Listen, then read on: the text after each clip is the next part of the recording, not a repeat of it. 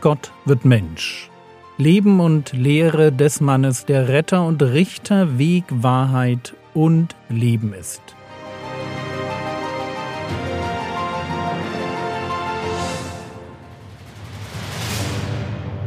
Episode 142 Konflikt und Bußappell.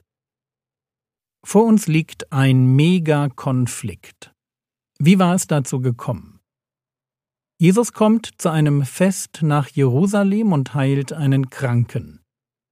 Bis dahin komplett unspektakulär, aber er tut es an einem Sabbat. Johannes Kapitel 5, die Verse 8 und 9. Jesus spricht zu ihm, Steh auf, nimm dein Bett auf und geh umher. Und sofort wurde der Mensch gesund und nahm sein Bett auf und ging umher. Es war aber an jenem Tag Sabbat. Interessanterweise bekommt erst einmal nur der Ex-Lahme ein Problem.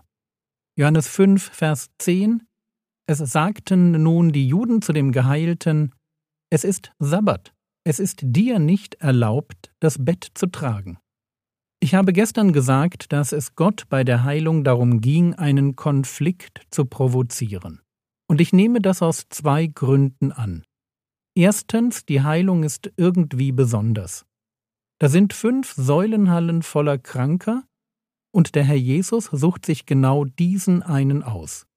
Und wir lesen nichts davon, dass er gläubig war oder es einen anderen Grund dafür gab, genau ihn auszuwählen.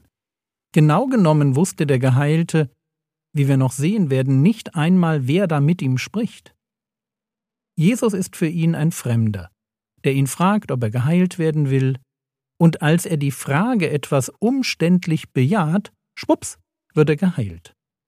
Zweitens, wenn Jesus einen Menschen, der 38 Jahre lang krank war, wenn er so einen Menschen heilen soll, dann spielt es keine Rolle, ob der noch einen Tag länger krank bleibt oder nicht. Wäre es primär um die Heilung selbst gegangen, hätte Jesus problemlos noch einen Tag warten können. Wirklich, nach 38 Jahren kommt das auf ein paar Stunden nicht an. Aber es geht nicht um die Heilung. Es geht um den Konflikt, den diese Heilung hervorruft. Gott provoziert. Darum geht es. Gott provoziert. Er tut etwas, wovon er weiß, dass die Gesellschaft, in der er lebt, es nicht gutheißen wird. Es ist Sabbat. Es ist dir nicht erlaubt, das Bett zu tragen. Mag sein, dass diese Interpretation des Sabbatgebots ein wenig pharisäerhaft eng ist, aber so dachten damals die Leute. Und Gott weiß das. Er hätte ohne Not den Konflikt vermeiden können, tut er aber nicht. Hört noch einmal zu, was Jesus sagt. Steh auf, nimm dein Bett auf und geh umher. Explizit geht es ihm nicht um die Heilung, sondern darum, dass der Geheilte etwas tut, das bei den Religiösen anecken muss. Johannes 5, die Verse 11 bis 13. Er, das ist der Geheilte, antwortete ihnen, das sind die Juden.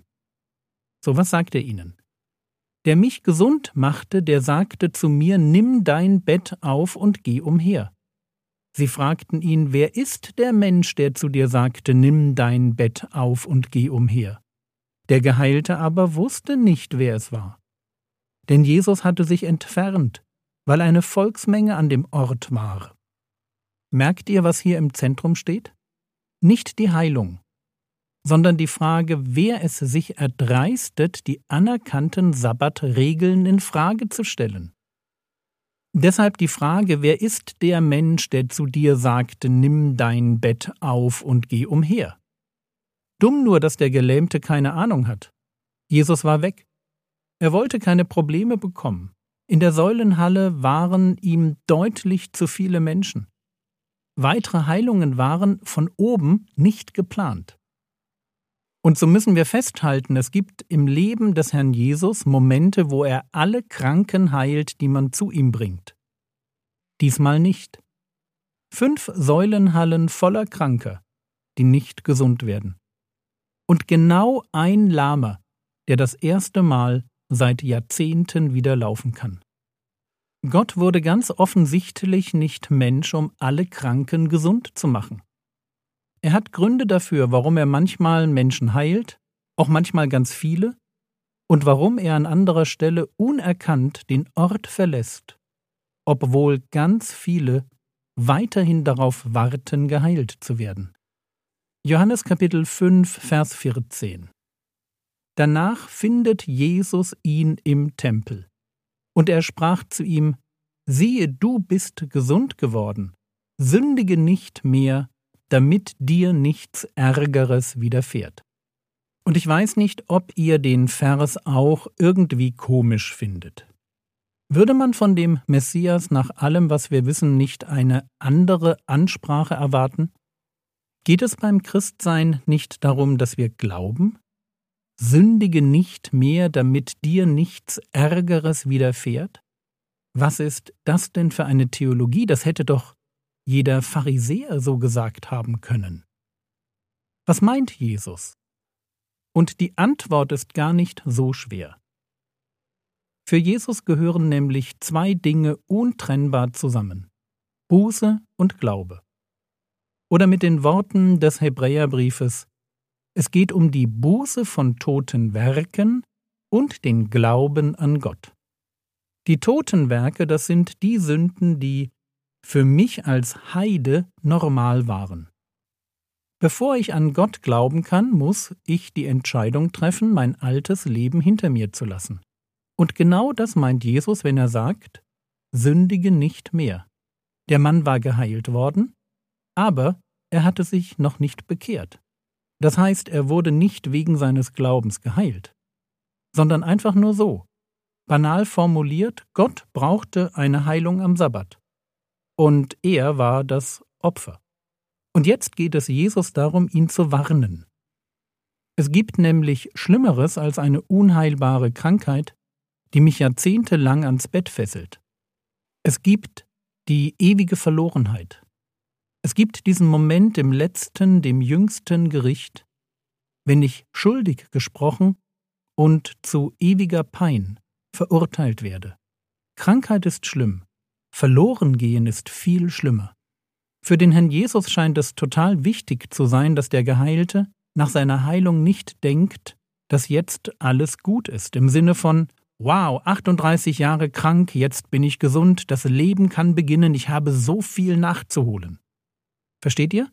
Genau das wäre jetzt ein fataler Fehler. Es ist schön für ihn geheilt zu sein, aber viel wichtiger, dass er Buße tut.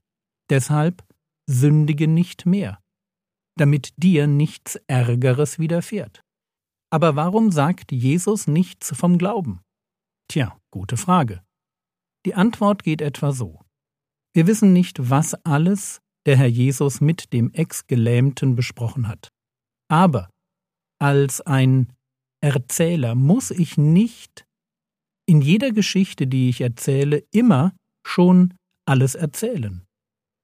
Was wäre, wenn es im Johannesevangelium zwei Heilungen gäbe, die beide am Sabbat stattfinden und beide dazu führen, dass der Geheilte mächtig Konflikte mit den Religiösen bekommt und dummerweise in beiden Fällen nicht sagen kann, wer ihn geheilt hat? Und was, wenn im zweiten Fall das Thema Buße völlig fehlen würde, aber dafür der Glaube im Zentrum steht? Wenn man sowas in einem Text findet, dann spricht man von einem Chiasmus, von Texten, die zusammengehören und einander inhaltlich ergänzen. Als der Herr Jesus mit dem Predigen beginnt, formuliert er so Tut Buße und glaubt an das Evangelium. Beides ist also wichtig. Aber nicht jede Geschichte in den Evangelien muss beides explizit betonen, vor allem deshalb nicht, weil Erzähltexte einander ergänzen wollen. Das ist eine Eigenschaft von Erzähltexten. Und deshalb finden wir hier, an dieser Stelle in Johannes 5, eine Betonung auf Buße. Sündige nicht mehr. Während in Kapitel 9 bei der Heilung des Blindgeborenen ganz offensichtlich der Glaube betont wird. Wenn wir lesen Johannes 9, die Verse 35 bis 38, Jesus hörte, dass sie ihn, das ist der Blindgeborene, Jesus hörte, dass sie ihn hinausgeworfen hatten, und als er ihn fand, sprach er, Glaubst du an den Sohn des Menschen? Er antwortete und sprach, Wer ist es, Herr, dass ich an ihn glaube? Jesus sprach zu ihm, Du hast ihn gesehen, und der mit dir redet, der ist es. Er aber sprach, Ich glaube, Herr, und er warf sich vor ihm nieder.